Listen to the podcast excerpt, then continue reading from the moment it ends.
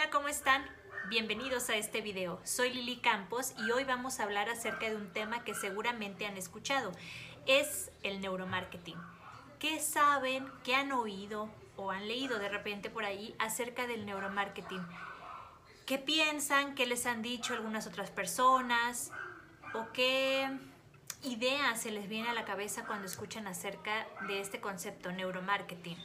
Probablemente algo que tiene que ver con el cerebro por la palabra neuro y marketing, bueno, pues que estamos hablando algo acerca de mercadotecnia. Fíjense que el neuromarketing no es tanto que trabaje con la, una cuestión solo mental. Sí trabaja con el cerebro, pero no es lo único, el único órgano del cuerpo con el que trabaja. Eso es una creencia errónea. El neuromarketing trabaja, o más bien se le denomina así, se le llama así a esta área de la mercadotecnia, porque se basa o se fundamenta en la teoría del cerebro tripartito, que es el cerebro reptiliano, el límbico y el neocortés en función de esta teoría, entonces se analiza cómo el ser humano se comporta, toma decisiones y lleva a cabo acciones en función de, del, no del, del desarrollo, no, en función de cómo el procedimiento que tiene el cerebro en estas divisiones y cómo trabaja en conjunto. Por eso se llama neuromarketing, porque la base fundamental está en esta teoría, ¿ok? Y no es que tengamos tres cerebros, sino que es la manera en la que ciertos teóricos han dividido el funcionamiento del cerebro. Entonces el neuromarketing se basa en eso, por eso se llama así, pero no solamente estudia la mente, no solamente, perdón, no la mente, no solo estudia el cerebro, porque es distinto cerebro y mente, no solo estudia el cerebro, sino que estudia las respuestas fisiológicas de nuestro cuerpo. Nosotros llevamos en la maestría de mercadotecnia, llevamos la materia de neuromarketing y les explico un poco cómo funciona. Hay un aparato, o sea, se tienen unos aparatos en donde se conectan a diversas áreas del cuerpo que van a ir midiendo las respuestas fisiológicas del organismo. Por ejemplo, uno muy conocido, bueno, si están en esta área tal vez lo han escuchado y si no están, ahora lo van a conocer, es el eye tracking. El eye tracking es el sensor que sigue la vista del consumidor, la persona cuando está en un aparador de un centro comercial o en un stand, cuál es el tipo de visión, de vista que tiene, ¿Qué, en qué lugar de los artículos le llama más la atención que se encuentren posicionados arriba, en medio, abajo, empieza de izquierda a derecha o de derecha a izquierda, tiene una visión periférica o central. Ese tipo de, el eye tracking, ese, es, eso es neuromarketing, ¿ok?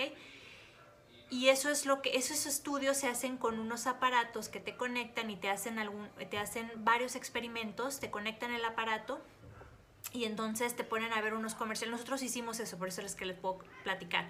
Entonces te conectan el aparato y te pasan unos comerciales en donde tú vas viendo las imágenes y en función de lo que estás viendo, pues ven ellos tu, desarrollo del seguimiento que tiene tu vista. También se ha hecho en centros comerciales, o sea, o con réplicas de stand de centros comerciales y se ha descubierto pues que las mujeres tenemos una visión periférica y el hombre tiene una visión em, más como directa. No, no tienen esa visión periférica. Por eso, cuando, cuando el hombre va al supermercado, puede ir y es rápido porque solo va y compra lo que tiene que comprar ya que no tiene que andar viendo muchas cosas, o sea, sabe lo que tiene que comprar y su visión va directo al objetivo. Tengo que comprar este artículo, este producto específico y ya listo, va y lo compra. Y la mujer no, la mujer va al stand, ve el producto, pero como tiene visión periférica, entonces puede ser que vea otra cosa más arriba, más abajo, un lado, y entonces ya se entretuvo porque ya agarró el otro artículo y lo empezó a ver y compara el precio o, los ingredientes y que el sodio y bueno, cuánto azúcar tiene, tiene cosas, eh, tiene transgénicos, no tiene, o sea, se pone a ver de todo y el hombre no es específico, va a lo que va esos estudios se hicieron con neuromarketing y eso fue lo que se determinó. Ahora, otro ejemplo es, te mide la frecuencia cardíaca también en ciertos aparatos y te mide la sudoración, si hay transpiración o no. ¿Por qué mide la frecuencia cardíaca? También puede medir la dilatación de pupila. Se me estaba pasando en cuarto, la parte de los ojos te puede medir la dilatación de pupila. Y te mide la frecuencia cardíaca para ver el nivel de excitación o de entusiasmo que un cierto comercial te puede generar. Eso me acuerdo que hicimos un ejercicio de eso. Te pueden pasar, nos pasaron, por ejemplo, un comercial de la marca de tenis con la palomita y de la marca de tenis de el, felino y lo pusieron y medían entonces el nivel de cuántos bits del palpitar del corazón tenía cada diferentes personas. Hicimos un ejercicio también con los fanáticos de, creo que no me acuerdo si era de Chivas y de Atlas, que son los equipos de aquí, de, de, pues de donde yo me encuentro, estoy en Guadalajara. Y empezaron a hacer el, el análisis de la palpitación y descubrieron, ay, no me acuerdo bien si quién eran más como entusiastas. Se me hace que los del Chivas. No me acuerdo, no vaya a ser que me equivoque y al rato vayan a echarse encima los del Atlas y digan que ellos son... Híjole, no me acuerdo, ¿eh? Lo que sí sé es que los del Atlas son el equipo más leal, son, perdón, la afición más fiel. Ellos pierdan, ganen, pase lo que pase, estarán ahí y son súper leales. Eso, eso se demostró con un estudio también de neuromarketing. Para que vean, están midiendo la lealtad. ¿Qué tiene que ver la lealtad con un proceso, por ejemplo, racional?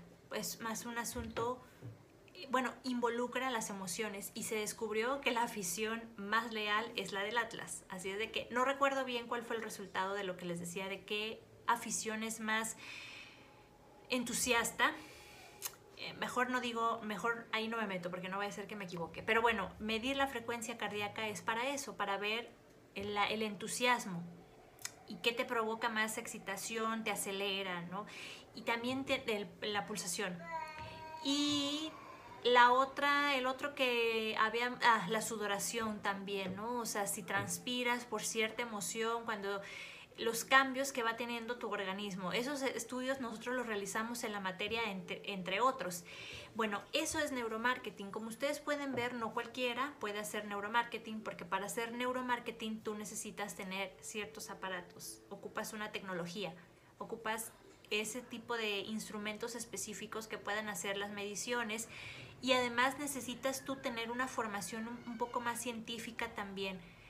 Mm, puedes hacerlo, podrías tener eh, una percepción, pero yo creo que un estudio profundo tienes que tener una formación o un adiestramiento un poco más científico para que puedas tú entender o leer las métricas del aparato. Eso también es algo muy importante destacar. Así que no cualquier persona puede decirse que es especialista en neuromarketing porque seguramente los están em, choreando, como decimos también coloquialmente en México. Te están choreando y a menos que tenga el equipo y tenga este cierto tipo de formación, no lo va a poder.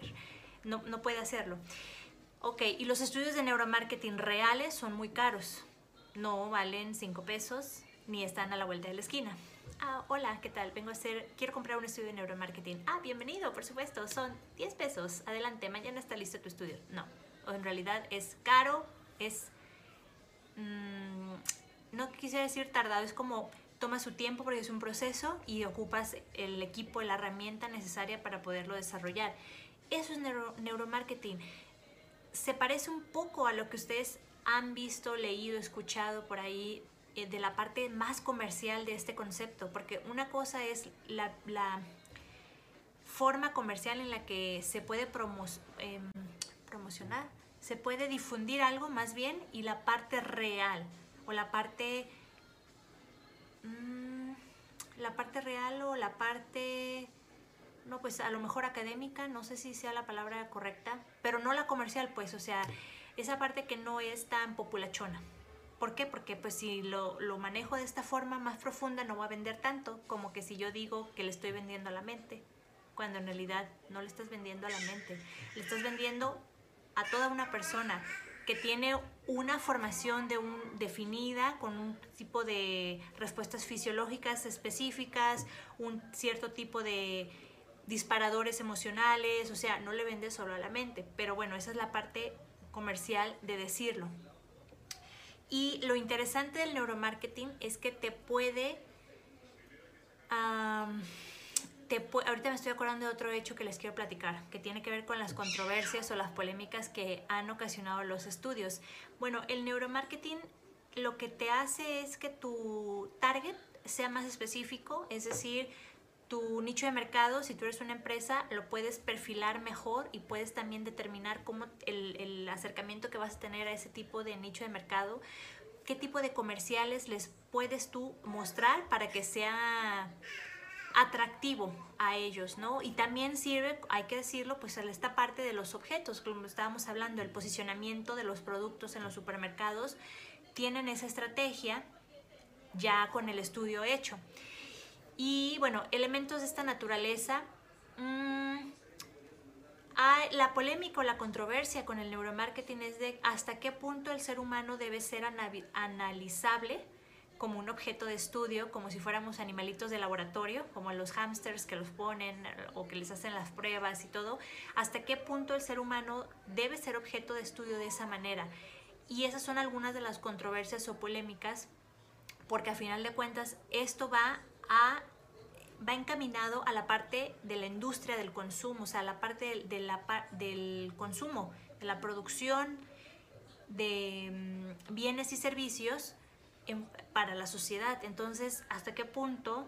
Aquí está un debate ético que despierta, que es hasta qué punto se debe de permitir que el ser humano se convierta en un objeto de estudio para las grandes corporaciones que sus intereses son muy específicos, o sea, las grandes corporaciones pues no tienen un interés del bien común ni del bien social, tienen un interés muy puntual de incrementar sus ventas, de tener unos nichos de mercado súper selectos, específicos y poder desarrollar comerciales y publicidad que sea acorde a, a ese grupo. Entonces, ese es el debate controversial o polémico que hay en torno al neuromarketing. Ahora, ¿qué otra? Ah, sobre el cerebro tripartita, que es, o tripartito más bien, que es la teoría con la cual se empezó a fundamentar el neuromarketing. Les explico brevemente y les voy a decir una cosa, para toda la gente en general que crea que nosotros compramos, aunque uno se crea un consumidor responsable, que fue de las primeritas cosas que aprendí en la maestría también. Lo primerito, porque de hecho yo fue una pregunta que hice directa al coordinador. Le dije, oye, si yo estudio esto, ¿puedo ser un consumidor más responsable? Me dijo que sí. Sin embargo, no, no estás fuera, a pesar de que tú estudies o trabajes en estas áreas, no estás fuera, porque no eres un ser, eres un ser humano. Así es que lo voy a decir. Todas nuestras decisiones de compra voy a repetir, todas nuestras decisiones de compra están fundamentadas en la emoción y no en la razón. ¿Ok? Pero las emociones también forman parte de una área del cerebro que es el cerebro de la, perdón, el área límbica, que es la que maneja la emoción, los sentimientos, la lealtad, el afecto. Todo ese tipo de cosas las, trabaja el cerebro límbico y nuestras decisiones de compra se basan en eso, en la emoción. La justificación de mi decisión de compra se basa en la razón o en el neocortés. Y hay decisiones de compra que se basan en nuestra parte más primitiva, instintiva y animal, que es el cerebro reptiliano. Por ejemplo, cuestiones territorialistas, todos ese tipo de productos, servicios, bienes, y aquí voy a meter la parte de la publicidad, publicidad, comerciales que hablan, por ejemplo, de que protejas tu patrimonio, defiendas tu territorio, protege la seguridad de tus hijos, protege a tu familia, yo sé que quieres lo mejor para tu familia. Esas cosas son dirigidas al cerebro reptiliano porque es el instinto de reproducción, el instinto de territorialidad, son, son aspectos totalmente animales, que tú, un gato, un tigre, un, elefante, cualquier animal lo vamos a compartir. Y aquellas también, por ejemplo, anuncios de sexualidad. la reproducción, la sexualidad, eh, cosas de ese tipo, todo lo que apele a ese tipo de, elementos, de no elementos, de características que compartimos con otros animales son del cerebro reptiliano. Aquellas que tengan que ver con el afecto, con nuestras emociones, que les decía, nosotros compramos por emoción, porque creen que hizo un giro toda la parte de la mercadotecnia y la publicidad a vive la experiencia. No dejes tu dinero en, o sea, no inviertas tu dinero en cosas materiales, sino vive la experiencia, viaja, disfruta, esto, lo otro. Es por eso la parte, porque la parte límbica emocional, saben que eso es lo que realmente va a hacer, es el disparador para que la gente opte por comprar algo. Y ya del final viene la justificación que es en el neocortés, que va a decir, oh, sí, cierto, soy muy inteligente. Yo compré eso porque realmente lo necesitaba. Todo es un rollo que uno mismo se hace, porque a lo mejor no lo necesitabas, pero estabas tan deseoso de tenerlo, tan ansioso. Estabas buscando la emoción que eso te iba a despertar. Cuando yo tenga ese carro, yo me voy a sentir poderoso cuando, o poderosa. Cuando yo tenga esa casa, me voy a sentir segura, protegida, porque estoy en el mejor ¿cómo se, vecindario que hay, ¿no? En la mejor zona de aquí de Guadalajara o de Jalisco. Son emociones, emociones que justificas entonces con nuestra parte racional. Así que amigos, eso de venderle a la mente no es como, bueno, en realidad no le vendes a la mente, ni tampoco es que le vendas solo al, al cerebro, le vendes a las personas que estamos integradas por un conjunto de emociones, y de pensamientos lógicos racionales que justifican nuestras decisiones de compra basadas en nuestras emociones, como les decía, y sentimientos, afectos inclusive.